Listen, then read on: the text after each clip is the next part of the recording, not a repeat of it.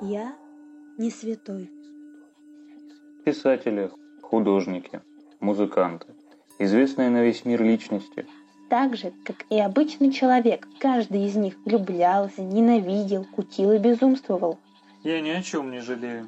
меня не получается. Юриспруденцию на дудку променял. Фронтмен группы «Идиот» Это бездарность. между датами на надгробном камне не просто черта, в ней спрятана целая жизнь, личность. характер. Человек со своими грехами и страстями. Именно об этом мы хотим рассказать, что каждый величайший деятель не святой.